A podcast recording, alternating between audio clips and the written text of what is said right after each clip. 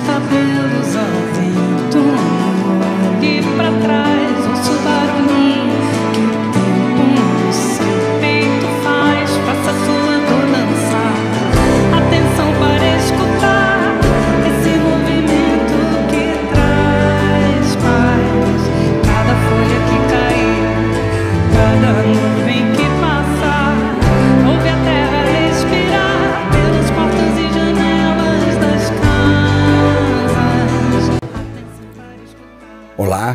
Ventos.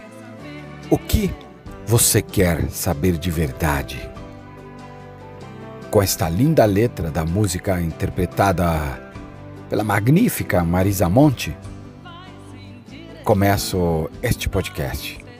Lembro como se fosse hoje, há muitos anos atrás, quando saí da faculdade à noite e aqui em São Paulo, atualmente moro em São Paulo. E há muitos anos atrás fui ao MASP. Hum, lembro, acho que não tive aula. Eu falei, bom, vou ao MASP, vou ver uma exposição. E ao chegar ao MASP, percebi que tinha uma estreia de uma cantora. Ia ter um, uma sessão musical e de uma pessoa que eu nem conhecia, cantora que eu não conhecia. E lembro até hoje que eu paguei equivalente a um real para assistir esta cantora, que tinha acabado de chegar de Londres, onde tinha estudado canto lírico e que ia se apresentar. Foi assim o meu primeiro contato com a Marisa Monte, que canta O que você quer saber de verdade. Hum? Eu, montanista Fred Duclerc, começo o episódio número 40 que é o segundo da temporada de 2021. Hoje vou falar com uma das líderes do projeto Reset Humano, que é a Melissa Migliori, que ela é psicóloga de formação, mas apaixonada por desenvolver o ser humano e cuidar do nosso planeta. Ela vai ser a âncora do podcast Reset.você, que vai ao ar sempre no segundo domingo de cada mês. Como disse no episódio da semana passada, para 2021 o projeto Reset Humano cresceu e agora tem novos integrantes, como por exemplo os líderes. Três líderes: Rod Slack, Melissa Migliori, que eu vou conversar hoje, e eu, Fred Duclerc. Também temos quatro embaixadores: o Abelardo Walsh, Marcela Montenegro, Andressa Pinheiro e Christian Cruz, que vão aparecer nos próximos episódios. Uma coisa todos têm em comum, todos unidos por um mesmo sentimento: melhorar o ser humano, a sociedade e o nosso planeta. Nós, do Reset Humano, temos certeza que somos todos natureza e que este movimento, o Reset Humano, este movimento inspira, e inspira muito. O projeto Reset Humano tem o seu DNA no convívio com a natureza. Na montanha em especial, nesses mais de 25 anos que eu tenho convivido com a montanha. E visa desenvolver o ser humano, dando um reset, gerando aprendizado e conhecimento, para desenvolver todos a sociedade, impactando de maneira positiva na natureza, em nossa casa, no planeta Terra. Hoje vou apresentar o podcast Reset.você, que faz parte do projeto Reset Humano, que tem foco, como disse, no desenvolvimento do ser humano. Olhar para dentro, com entrevistas com convidados para explorar reflexão, autoconhecimento e conexão com a natureza, do ser humano e o planeta.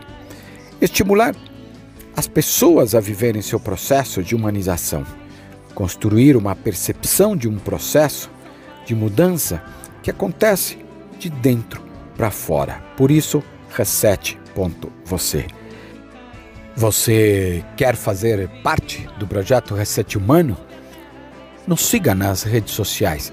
Atualmente estamos nas principais redes sociais: Instagram, LinkedIn, Facebook, YouTube, Telegram e WhatsApp. No Telegram temos um canal e no WhatsApp, lista de transmissão. Para você que ouve o projeto Reset Humano através do seu podcast, no café da manhã, no seu trabalho, no seu treino, no seu carro ou, quem sabe, como eu disse, no Café Montanha, no alto de uma montanha, ou nos 23 países que nos acompanham, muito obrigado por me ouvirem.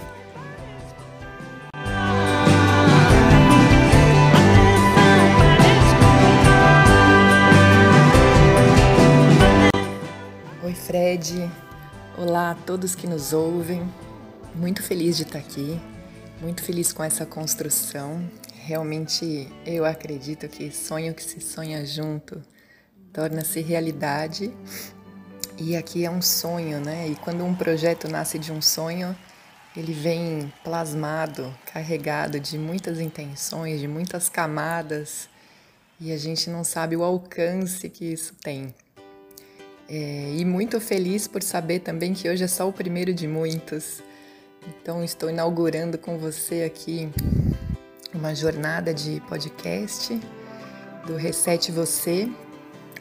E dentro desse movimento bonito que é o Reset Humano, onde vão acontecer vários momentos de encontro, de crescimento. E eu espero mesmo poder ser útil, poder somar. Acho que essa é uma das maiores alegrias da minha vida, poder me sentir útil e somar com coisas que eu acredito, com o que eu quero ver crescer no mundo. Melissa, bons ventos para nós nessa temporada. Todo sucesso na condução do podcast Reset.você em 2021, que tenho certeza que vai ser um sucesso pelo conteúdo e pela sua qualidade humana. Então, a partir de fevereiro, o podcast é seu.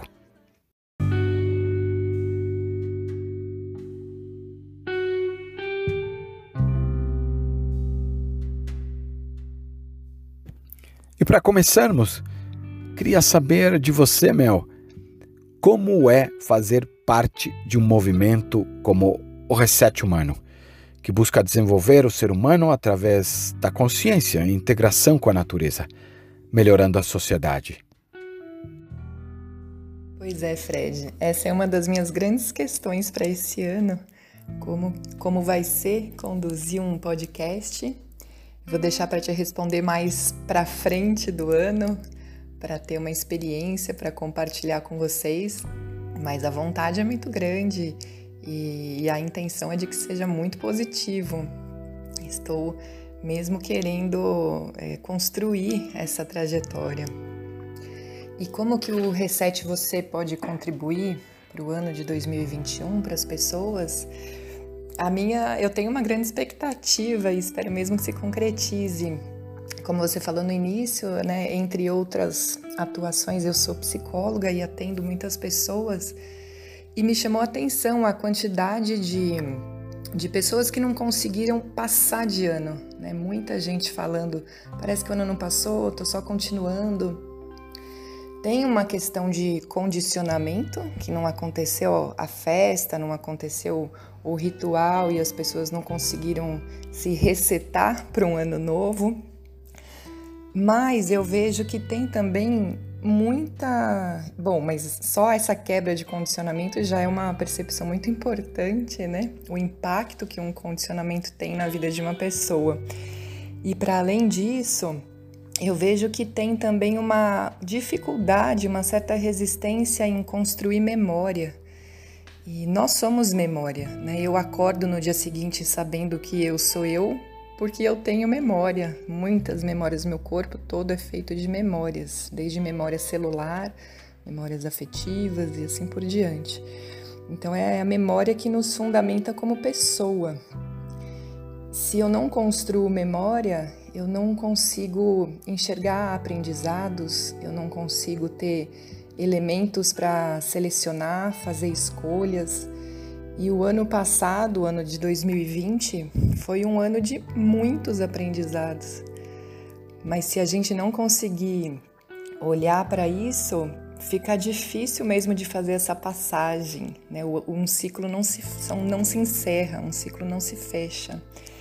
E o Reset Você tem muito essa esse convite de trazer reflexões, de, de questionar, e questionando a gente vai conseguindo ter mais lucidez, enxergar a nossa trajetória, enxergar o que aconteceu, dar conta de ver o que aconteceu, o que foi que eu fiz, aprender a selecionar o que é bom para mim, o que não é bom para mim, o que eu quero repetir, o que eu não quero mais repetir.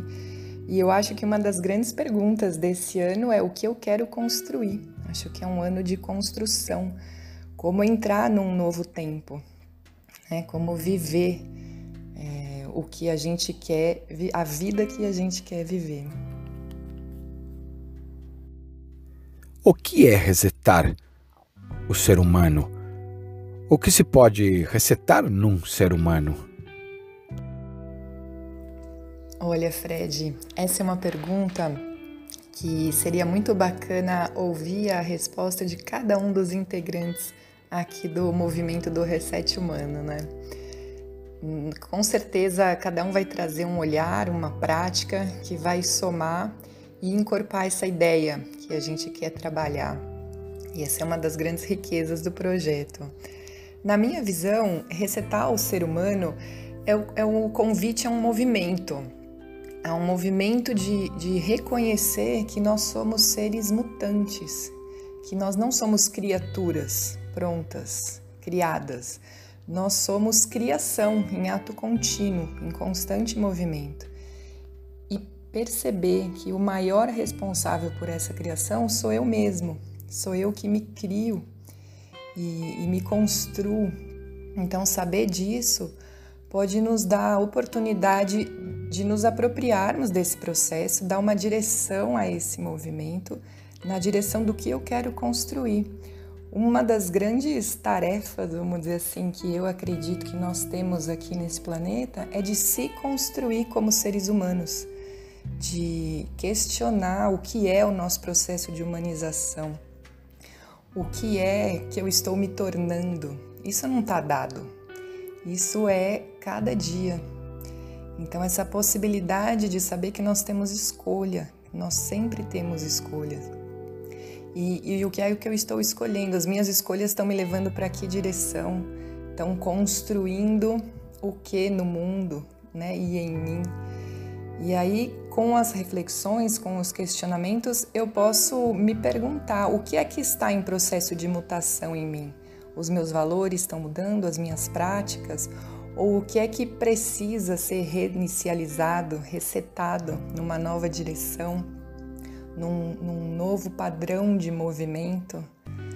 Então, resetar o ser humano é entrar nesse movimento, se apropriar dele e ter os seus aprendizados, né? construir memória, tudo isso que a gente vem falando aqui, fazer as suas descobertas do que é ser ser humano. E agora uma pergunta, acho que está na vida de todos nós. Como o amor está envolvido em tudo isto? Você acredita no amor? Olha, Fred, a gente não podia ter uma conversa sem falar de amor, não é?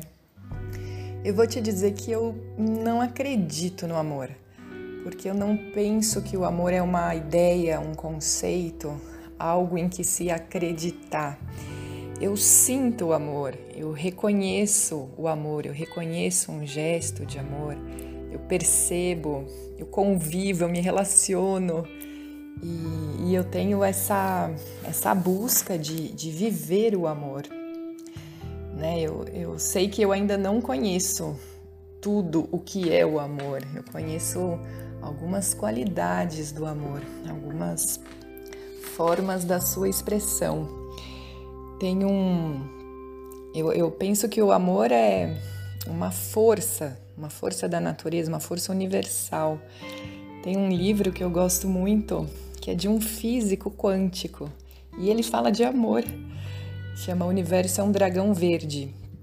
E ele vai, ao tentar explicar o que é a força da gravidade para uma criança, ele vai trazendo essa definição de que é, a força da gravidade é como se fosse o amor.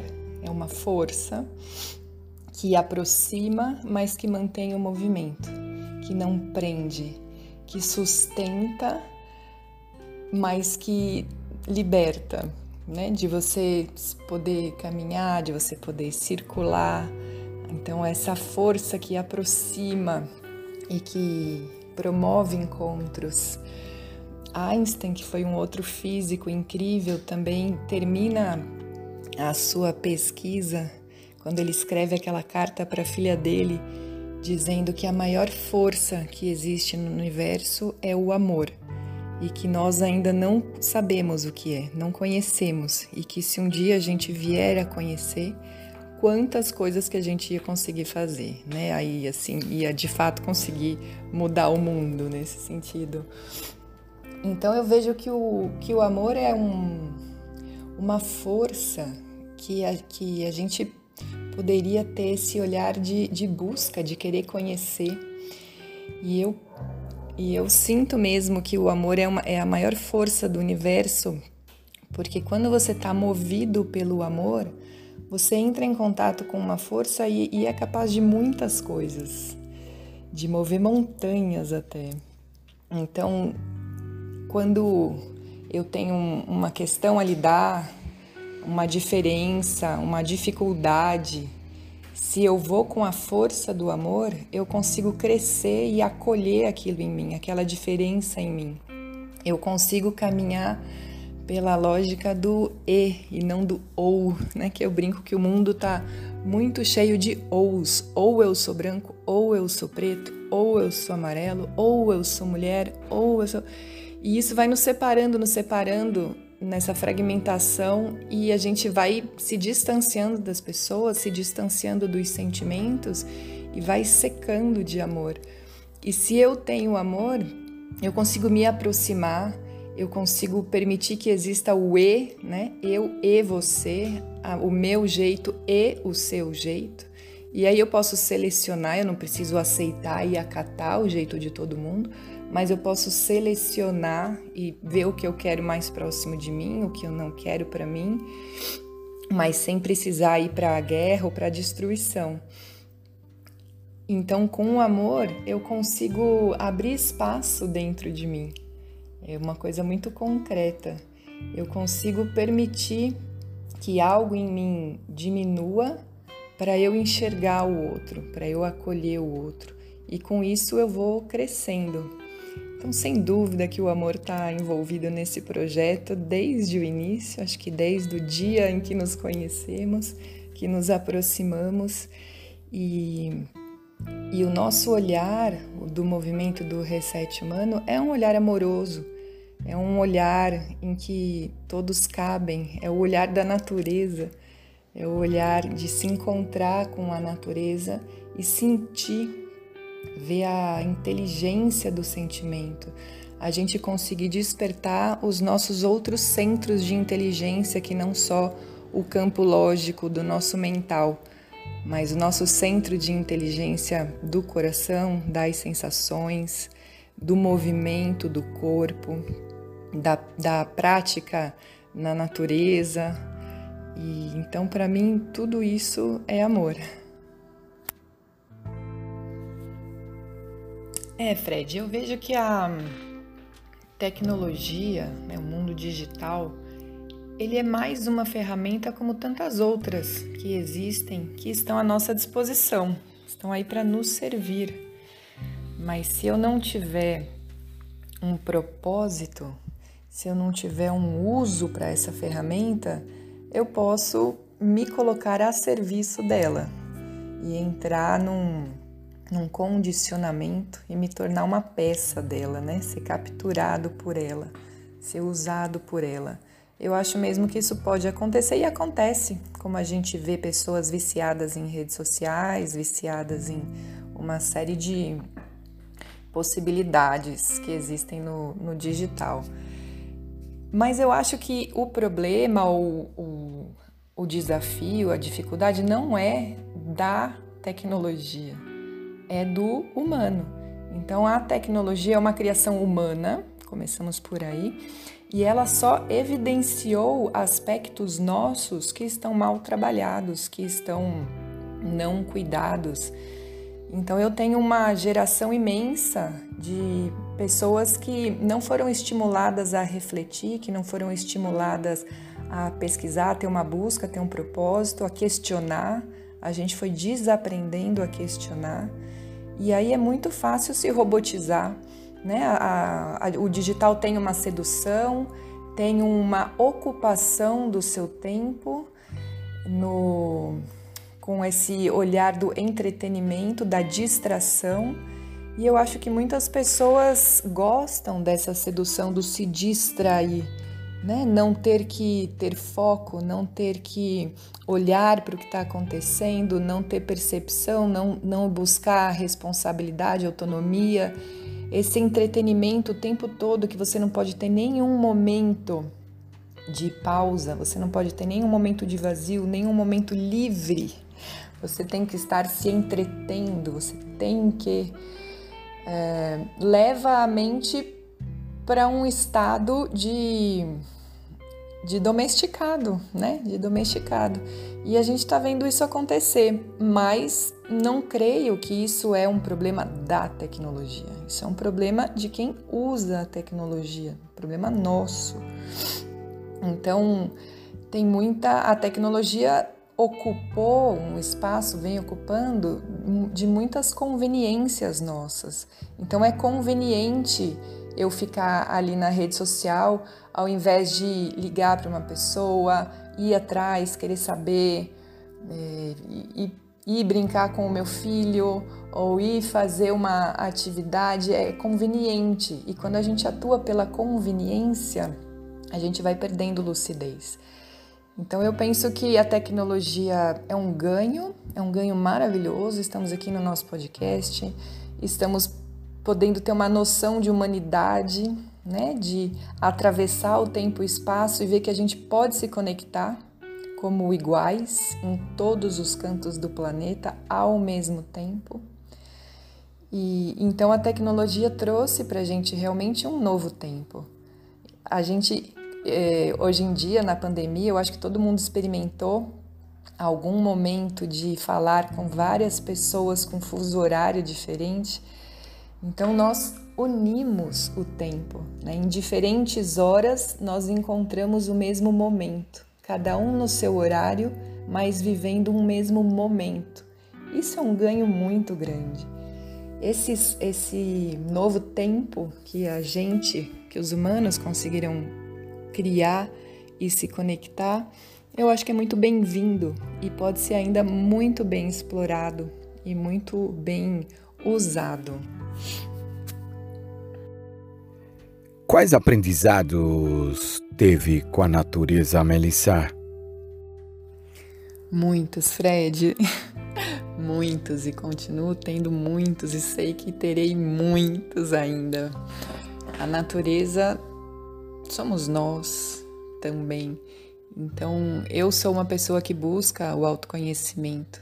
Eu tenho esse olhar, essa investigação pela alma humana e eu sei que nós somos formados por elementos da natureza e fui aprendendo a ver o movimento da água em mim, o movimento do ar em mim, o movimento da terra em mim, o movimento do fogo em mim, gerando comportamentos, gerando pensamentos, condicionamentos. E pela observação da natureza, pela observação destes elementos, os elementos da natureza, você vai se percebendo também, se reconhecendo e se burilando, se melhorando como pessoa, descobrindo as grandes ciências de autoconhecimento que eu estudo como astrosofia, filosofia, nossa, muitas práticas ancestrais são que são ciências mesmo do estudo espiritual, do estudo do ser humano, foram criadas a partir da observação da natureza, como aquele elemento se comporta nas diferentes fases do ano, como aquele elemento interage um com o outro, a própria alquimia. Então, toda a base da toda a base da nossa medicina alopática que, que é muito conhecida mundialmente vem de ervas, né, que foram sintetizadas. Então a natureza está em tudo. A natureza não está só ali na floresta ou só lá no, no jardim. Ela está dentro e fora de nós. Ela, ela é a natureza. Então eu vejo aprendizados que eu tive com a natureza em tudo. E e adoro o contato, sinto falta mesmo, sinto necessidade, acho que é mais é isso, eu sinto necessidade de estar em contato com a natureza.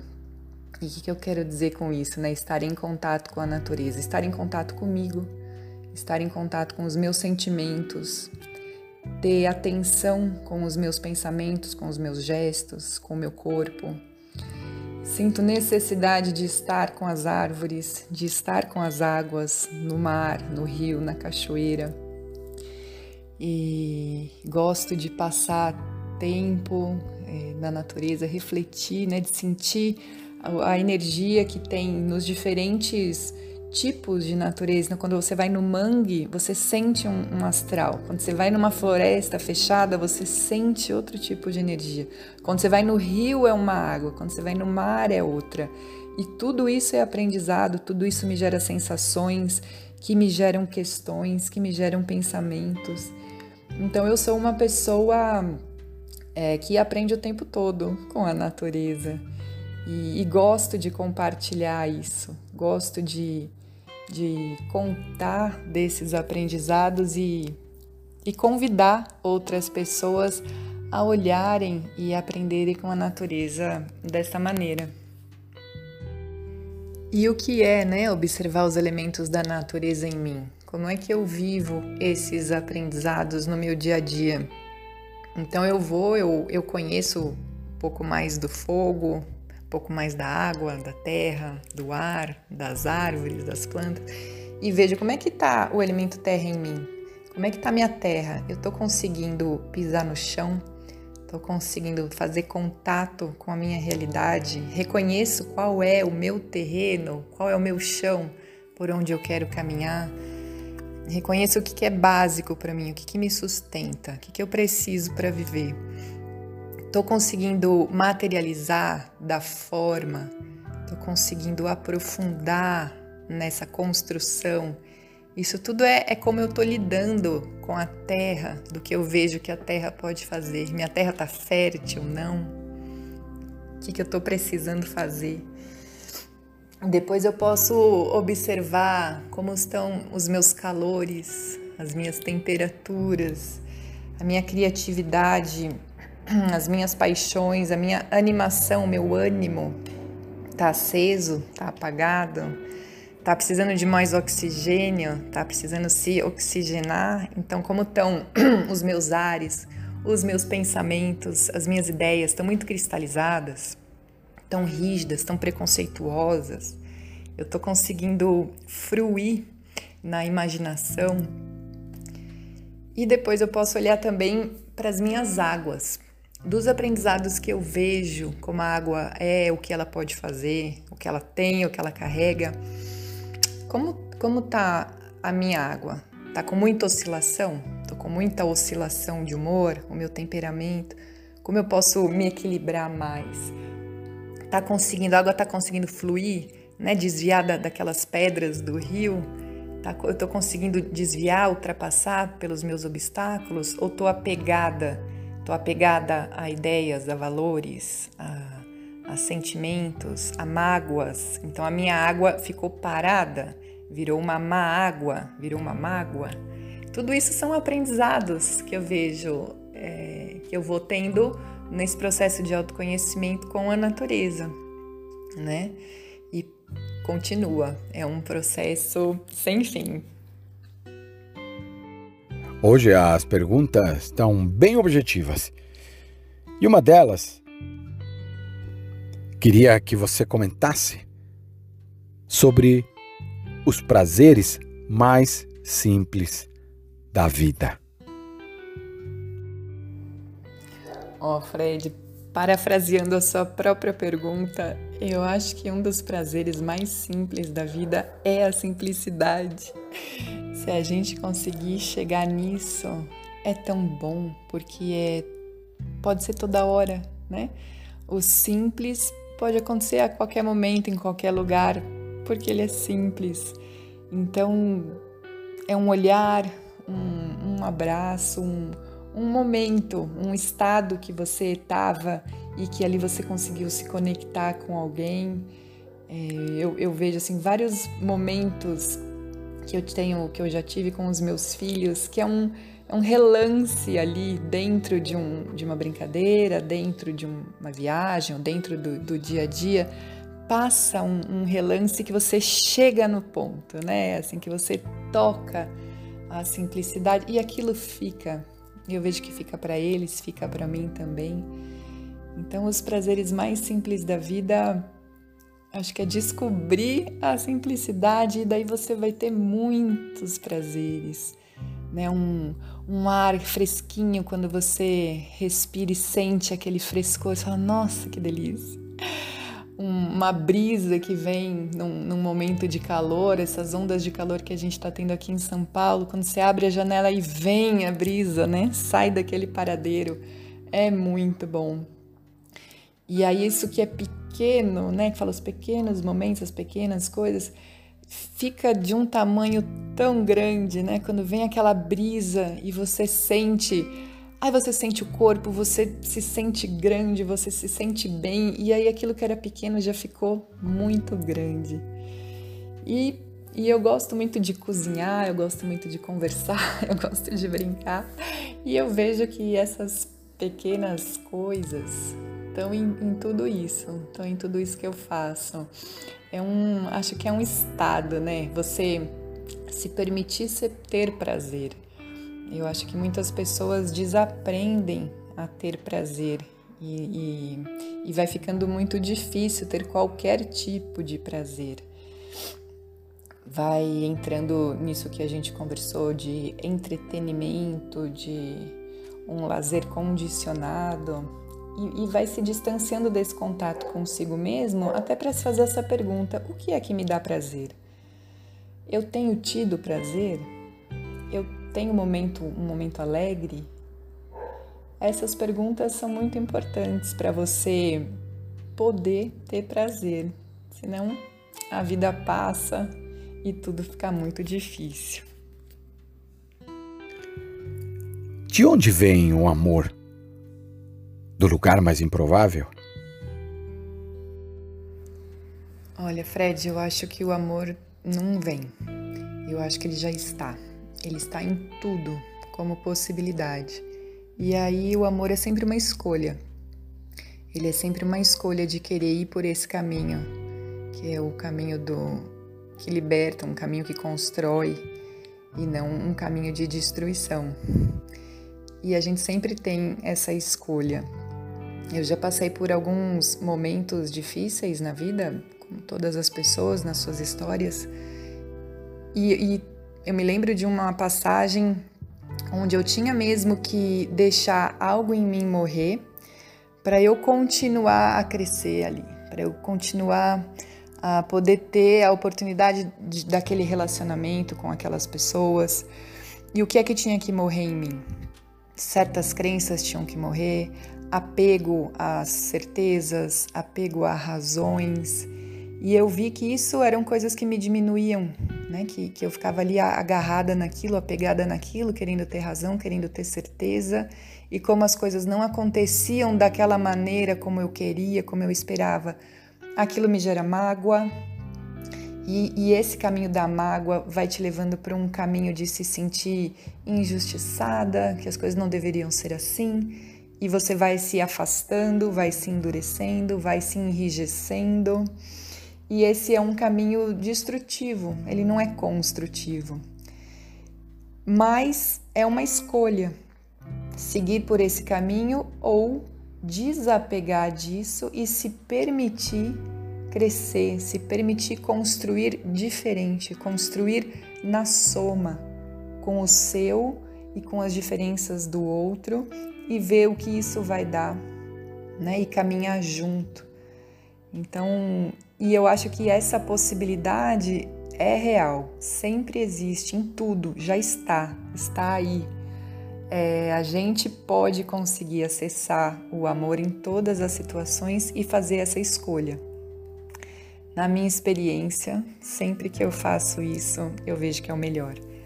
Né? Tem desafios que, obstáculos às vezes que são maiores, demoram um pouco mais para conseguir ultrapassar, mas hoje eu sei que, que esse é o caminho que eu quero percorrer.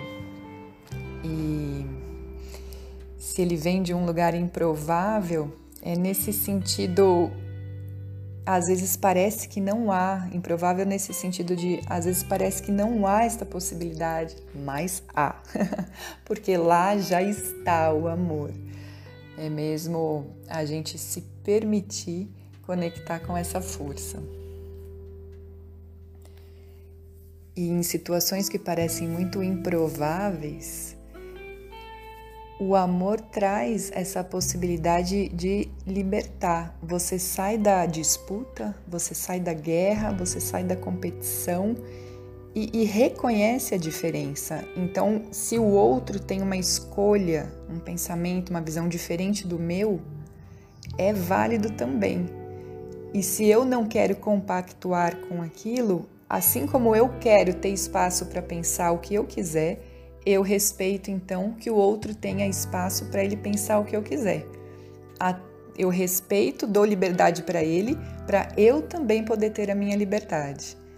E, e isso é um é espaço, isso é crescimento, né? Isso é amor. Amor não é um estereótipo de aceitação, de algo meloso, de um sentimento submisso, não tem nada a ver é uma força que traz muita lucidez, que traz coerência, que traz construção. Então, se eu acredito que eu posso pensar no que eu quiser, essa crença tem que valer para o outro também. Isso é coerência. Então, ele também pode pensar no que ele quiser. E eu vou poder ser livre para escolher se eu quero conviver mais próximo ou mais distante daquilo, que caminho que eu quero construir, porque caminho que eu vou andar. Nesse sentido, o amor é, permite a vida. Mel, o que fazer quando atingimos o fundo do poço? Aliás, uma pergunta cotidiana em 2020, devido à própria pandemia. Olha, Fred, eu costumo dizer que para baixo não tem fim.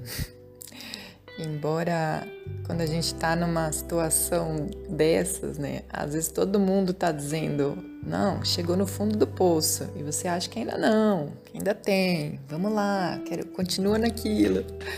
Então, acho que um primeiro movimento é reconhecer que chegou num fundo, num lugar bem escuro, bem difícil, né, que é isso que a gente chama de fundo do poço, onde é difícil de perceber até que chegou ali. Por isso que eu acho que um primeiro movimento é ter a humildade de falar: puxa, tô num lugar escuro demais. E aí acho que um segundo movimento é pedir ajuda.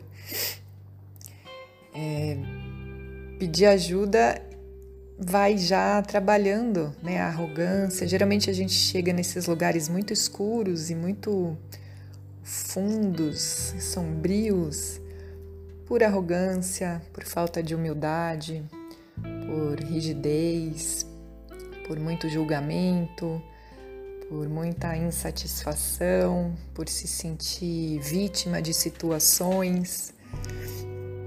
Então, assumir que está ali é o começo de você assumir que você, com os seus próprios pés, caminhou até aquele ponto que você tem a sua parcela de responsabilidade ali.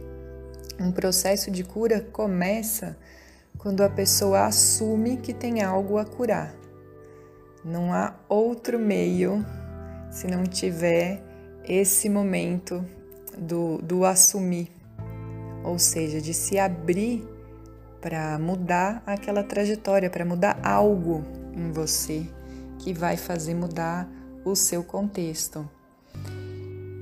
E em muitos momentos a gente precisa de ajuda, que seja a ajuda do nosso próprio eu superior numa oração, que seja a ajuda de um terapeuta, de um amigo, de um familiar, mas que você, sozinho, no padrão que você estava, você chegou até ali. Então, para sair dali, você precisa de algo diferente. Você precisa desapegar daquelas escolhas que você fez até ali e se abrir para outras, se abrir para entrar em contato com outros pensamentos, com outras visões.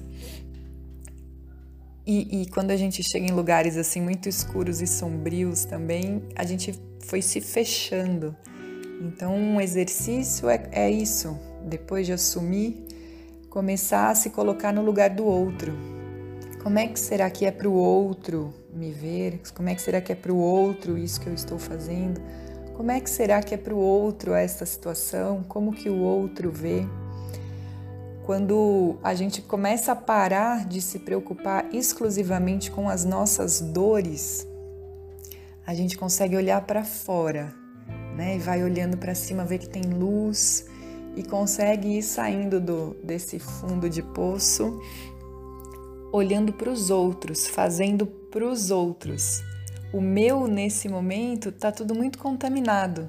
O meu raciocínio está contaminado, o, o meu hábito está contaminado, por isso que eu vim parar aqui. Então, o que, que eu tenho que fazer? Olhar para fora, olhar outras possibilidades, olhar como outras pessoas fazem, conseguir me colocar no lugar do outro. Isso ajuda muito. E se você está ali nesse lugar tão escuro, muitas pessoas, quando vêm pedir ajuda, num processo de terapia ou em outros momentos da vida, né, em outros contextos, depois de um pouquinho de conversa, então a pessoa entra naquela ansiedade, mas então o que é que eu faço? Como eu faço? Né? Eu não sei como fazer diferente, como fazer isso que estou enxergando que seria o melhor e não sabe mesmo. É uma coisa nova, uma coisa que você vai aprender e uma coisa que você vai aprender na prática, no dali para frente mas naquele momento você sabe o que você quer deixar de fazer. Então, em vez de se preocupar com o futuro, é esse olhar para o agora, de tomar consciência dos condicionamentos, dos comportamentos que você quer deixar de fazer e ir parando de repetir e subtraindo isso da sua vida e subtraindo isso do seu dia a dia e fazendo cada vez menos e aí, ao retirar isso da sua vida, um espaço vai se abrir. Você pode, pela humildade, falar: não sei o que fazer. E aí algo novo pode surgir. Né? Se dali onde você está, com o raciocínio contaminado, mente contaminada por esses hábitos que te levaram até essa situação, realmente não vai naquele momento conseguir pensar o que fazer. Mas vai estar tá claro o que você quer deixar de fazer. Então, começa por aí. Você pode comentar sobre a pureza da alegria versus a pureza da tristeza? Essa pergunta é muito interessante, Fred. Ela me leva para uma reflexão de que talvez a grande maioria de nós não saiba o que são os sentimentos eu conheço um pouco dos efeitos que aquele sentimento causa em mim, que aquela emoção gera em mim. E se eu paro por aí e não aprofundo na minha reflexão, eu colo, né? Eu me colo nesses comportamentos e me entendo sendo isto. Eu sou assim, esse é o meu jeito. Mas na verdade, isso é uma reação e se eu vou cada vez mais colando nisso sem questionar, eu vou me tornando uma pessoa reativa. Uma pessoa daquele tipo bateu, levou, né? Acontece algo, aquilo já dispara em mim, aquela cadeia de, de efeitos da emoção e de comportamentos e eu reajo. E eu não tenho um momento de, de questionar e falar assim: o que me gerou essa esse comportamento? Por que eu agi dessa maneira? Foi a tristeza? Foi a alegria? Foi a raiva? E o que, que é a raiva? O que é a tristeza? E aí eu posso, entrando em, começando a me relacionar com, com essas forças que são os sentimentos que me visitam, porque eles vêm e vão. E quando eles me visitam, eu tenho a oportunidade de me relacionar com eles e, e compreender, buscar conhecer o que é a alegria, o que é a tristeza e me perguntar o que a tristeza gera em mim, que tipos de pensamento, que tipos de comportamento eu tenho quando estou triste. É, que tipos de comportamento, que tipos de pensamento eu tenho quando estou alegre. E eu vou me descolando do, da reação, do comportamento e, e vou chegando ao que sou eu. Eu, horas, ajo dessa maneira, eu, horas, ajo de outra maneira e vou começando a descobrir que também tem um eu que é descolado desses padrões de, de comportamento. Então, a, a nossa noção de eu pode crescer muito ainda, né? A gente pode aprofundar muito por onde que eu me identifico, pelas minhas vísceras, né, no meu comportamento visceral, ou eu reconheço, me reconheço em outras camadas também. Então essa é uma reflexão muito bem-vinda, né? Isso é um processo de investigação, de autoconhecimento. Eu poder me descolar dessa reatividade me dá oportunidade de, de escolha de poder me burilar, de falar assim: nossa, então se, se isso é a tristeza e é a tristeza em mim, como é que eu vou agir da próxima vez que eu ficar triste? Que é que eu vou fazer? Eu vou ficando, eu vou me tornando mais responsável por mim, né? E, e pelo que eu sinto. Se eu descubro o que me dá raiva, eu consigo me questionar e ver como é que eu posso agir, o que, que eu vou fazer com isso. Eu não quero mais reagir desta maneira, eu quero me relacionar com a raiva de outra maneira, para tentar ir neutralizando os efeitos que a raiva gera em mim. E como é que a alegria me visita? E o que eu faço que permite a força da alegria, da alegria circular em mim? E eu posso aprender a viver mais nesse estado, a viver na frequência da alegria, porque eu vejo a potência, o que eu posso, o que eu faço quando eu estou com a frequência da alegria, né? A abertura que eu tenho, disponibilidade que eu tenho, disposição. Assim eu vou aprendendo a escolher e vou aprendendo a me responsabilizar pelo meu processo de construção, né? O que eu chamo de construção de si. Então, são caminhos de reflexão muito bem-vindos e muito gostosos, porque a gente vai ganhando graus de liberdade. Mel, nós já falamos isso em um dos episódios na temporada de 2020, num dos podcasts. A morte não é o fim? A primeira pergunta que me vem, Fred, é o que, que é o fim. Eu me lembro de uma época que eu ficava investigando isso em mim. Quando eu sei que um casamento acabou, quando eu sei que um namoro acabou, chegou ao fim, quando, quando eu sei, como eu sei que o meu tempo nesse, nessa empresa, nesse trabalho chegou ao fim? Como que a gente reconhece o fim? Essa é uma pergunta que eu fiquei por muito tempo me fazendo. E eu acho que é uma pergunta válida para as pessoas se fazerem. Que elementos me indicam que algo chegou ao fim? Na minha experiência, eu fui vendo que eu percebo um fim sempre quando algo está nascendo.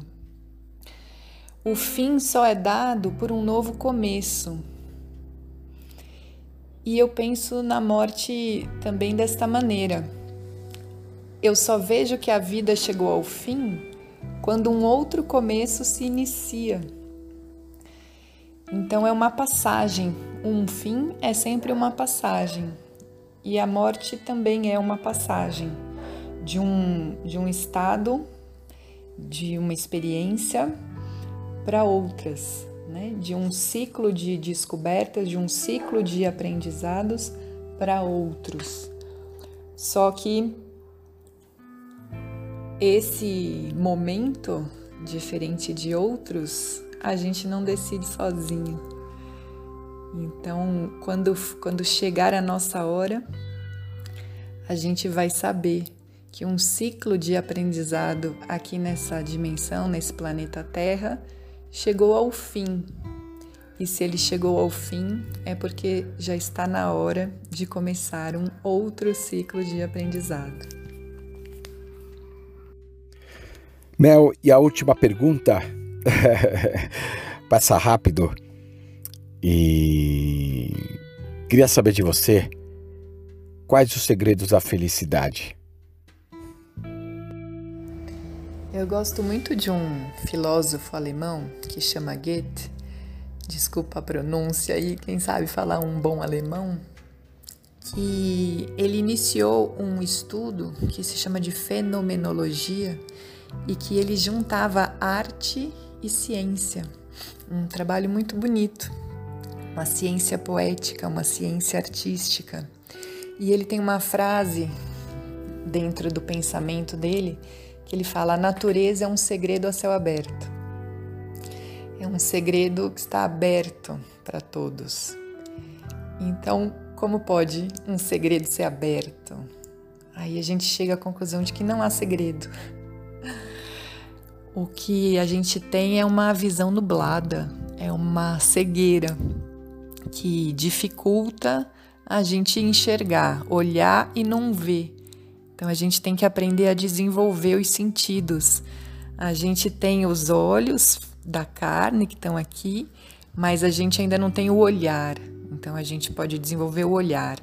A gente tem as mãos, tem o toque, mas às vezes ainda não tem a sensibilidade do, de desenvolver o, o sentir da sensibilidade. A gente tem os ouvidos, mas às vezes a gente ainda não tem a escuta. A gente não conseguiu escutar o que aquela pessoa estava querendo nos dizer. A gente não conseguiu escutar o que estava sendo dito ali naquele dia, naquela hora, naquela fala. Então, da mesma maneira, eu penso na felicidade.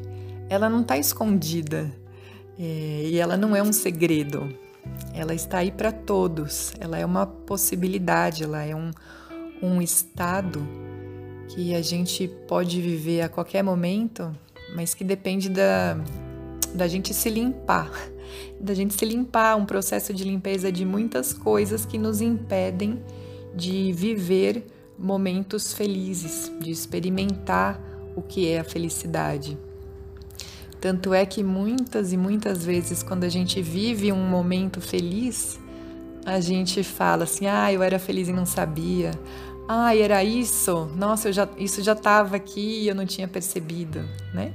Então, de fato, não é segredo, você sempre soube. A gente sabe o que nos faz feliz. É muito mais uma questão de coragem de bancar, de dar conta de ser feliz, de dar conta de ser alegre, de dar conta de, de assumir coisas que gosta, de se limpar de preconceitos, de se limpar de cegueiras, de desapegar de mágoas, de desapegar de, de certezas. Eu acho que é por aí, Fred.